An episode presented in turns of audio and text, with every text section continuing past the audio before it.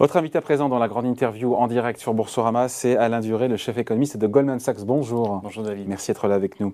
Bon, ça vous inquiète ou pas ce ralentissement de, l'activité un peu partout dans le monde Peut-être un petit peu moins aux États-Unis encore que?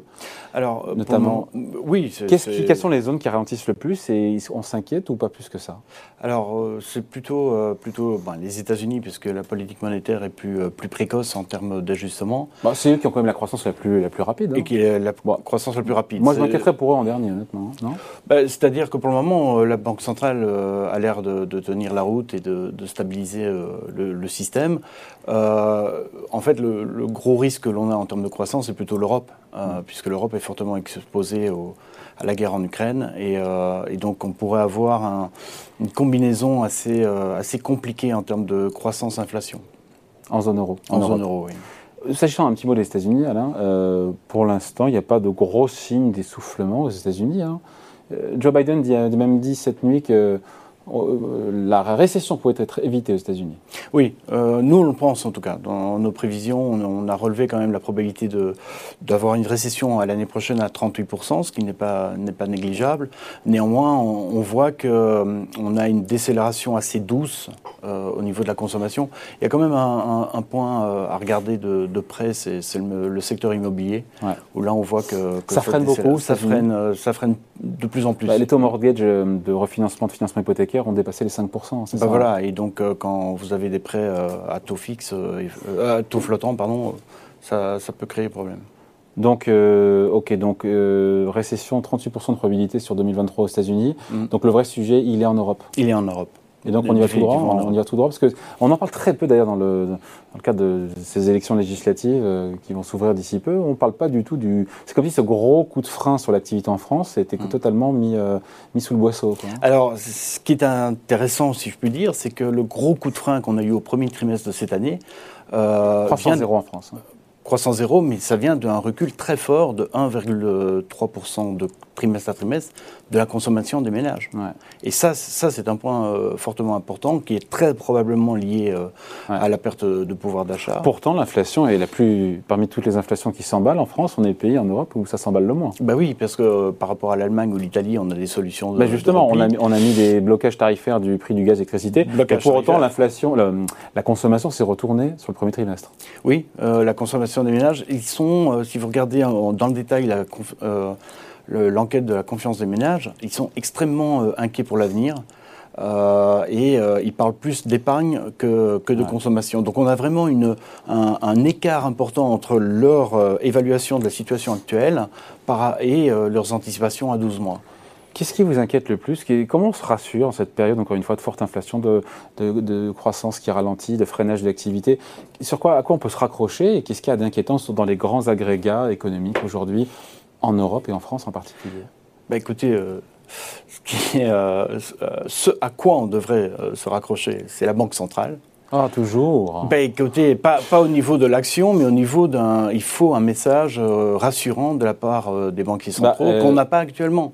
Et c'est ça, moi, qui m'inquiète. Ah. C'est qu'aujourd'hui, on a une inflation qui est assez élevée. Rappelez-vous, en, en décembre de l'année prochaine, de l'année dernière, on avait les, les, personnes de la BCE, euh, quelles qu'elles soient, qui nous disaient pas de hausse, Madame Lagarde en premier, pas de hausse de taux en 2022. Hmm.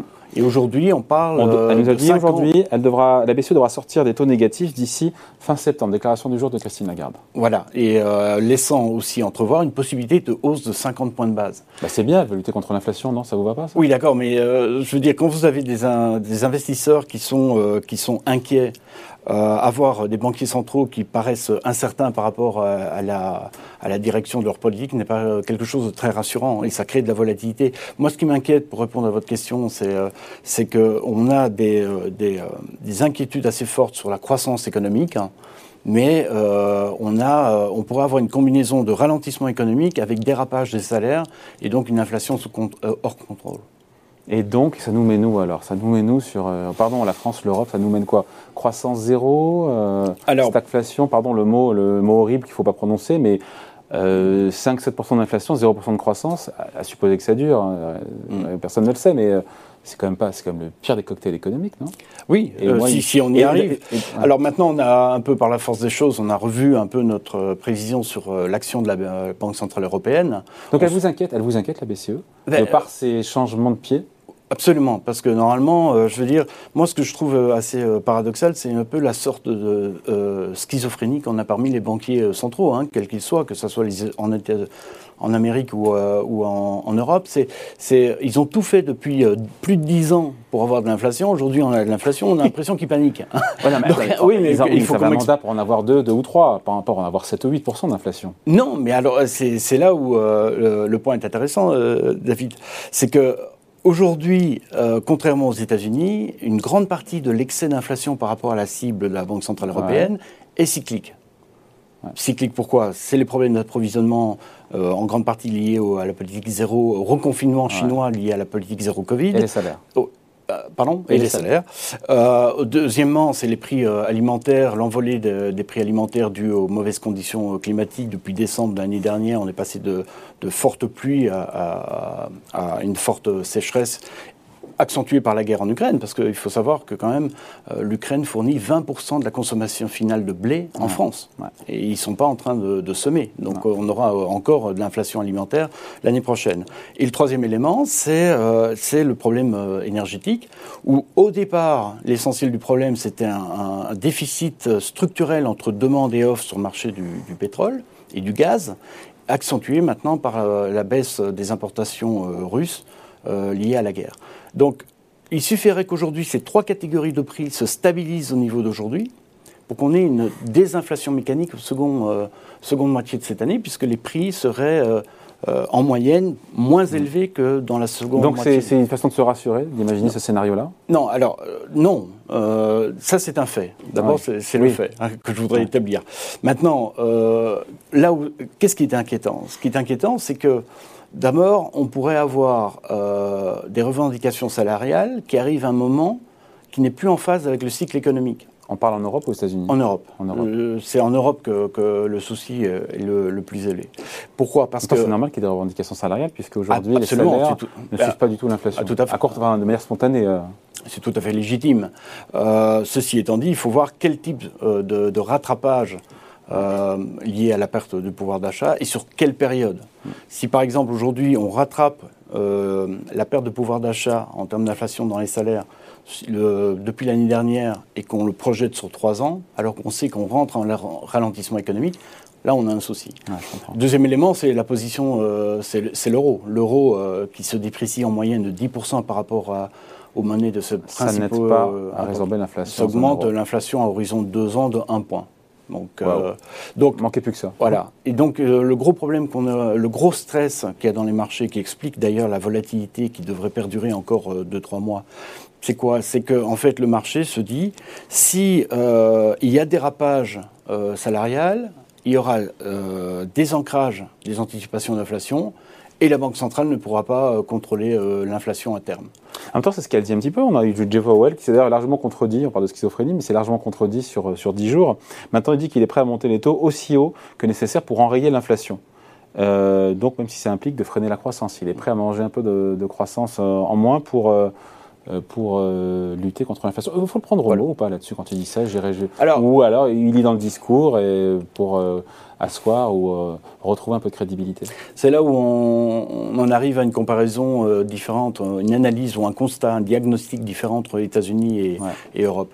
Aux États-Unis, la demande reste forte. Ils ont un déficit structurel sur le marché du travail où euh, aujourd'hui, euh, depuis 1950, pour la première fois depuis 1950, on a 3% d'offres d'emploi par, euh, supérieures par rapport à la main-d'œuvre disponible. Mm. Donc il y a effectivement un, un, gros risque de dérapage inflationniste et un risque que la Banque centrale soit, comme disent mes collègues anglophones, behind the curve. Ouais, parce qu'elle est en retard. Elle, est en retard. est, Mais toutes les banques centrales, enfin, notamment en Europe, et encore plus en Europe que, que aux États-Unis, sont en retard. En Europe, on voit quand même que le, la dynamique de demande est quand même nettement moins euh, prononcée. Et même si on a des pénuries de main-d'œuvre dans beaucoup de secteurs et dans des pays comme euh, l'Allemagne de manière globale, on reste quand même avec des poches de main-d'œuvre potentielles parmi euh, les, longs, les, chômeurs de longue durée. Donc, moi, je, si vous voulez, notre scénario, c'est que la Banque centrale, ben, la BCE en zone euro, elle va normaliser, comme, comme annoncé, sa politique monétaire. Ce qui nous permet annoncer et pas plus. Je crois que c'est Patrick Artus qui était là, chef économiste de Natixis, qui était la semaine dernière, qui me disait que les taux pourraient monter beaucoup plus que ce que les marchés attendent. D'ailleurs, zone euro, on voit Christine Lagarde, ou même aux États-Unis. Hein. Alors, nous, euh, c'est possible, mais euh, c'est-à-dire que là encore, c'est parce que l'origine de, l'inflation est différente par rapport aux États-Unis. Donc les marchés euh, restent un peu perturbés par ces, ces, annonces de, de, la BCE qui vont un peu dans tous les sens. nous, notre point de vue, c'est que le, les programmes d'achat s'arrêteront en, janvier, en, juin prochain, et ça, c'est tout le monde l'attend. Et puis, on aurait des hausses de 25 points de base à partir de juillet, tous les mois, jusqu'en juin 2023, euh, euh, avec une possibilité d'une hausse de 50 points de base en septembre déjà de cette année et en juin de, l'année euh, prochaine. Qui fait, le meilleur job, qui fait le meilleur job entre la BCE et la Fed? Même si les situations ne sont pas les mêmes des deux côtés de l'Atlantique. Hein. Encore une fois, situation économique en termes de... Il y a plus de croissance aux États-Unis, il y a plus d'inflation, encore qu'ils ont un point d'inflation de plus que nous, euh, et plus de croissance que nous, largement. Oui. Je préfère, hein, quelque part... Je ne sais pas dans quelle situation je préfère être.